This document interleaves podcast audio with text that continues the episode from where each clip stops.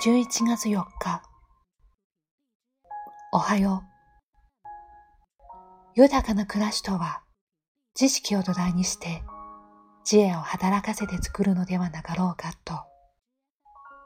知識とは頭の動きです。知恵とは心の動きです。バランスですね。今日も丁寧に。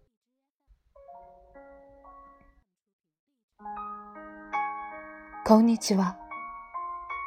今日の自分は悪いだろうか、稼働があるのだろうかと、ふっと考えます。丸と稼働の中間でいられるといいかな。どうでしょう？いい一日を。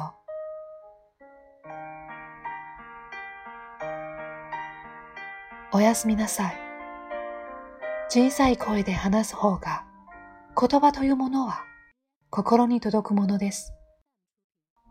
大切なことほど、そんな風に話すといいでしょう。今日もお疲れ様でした。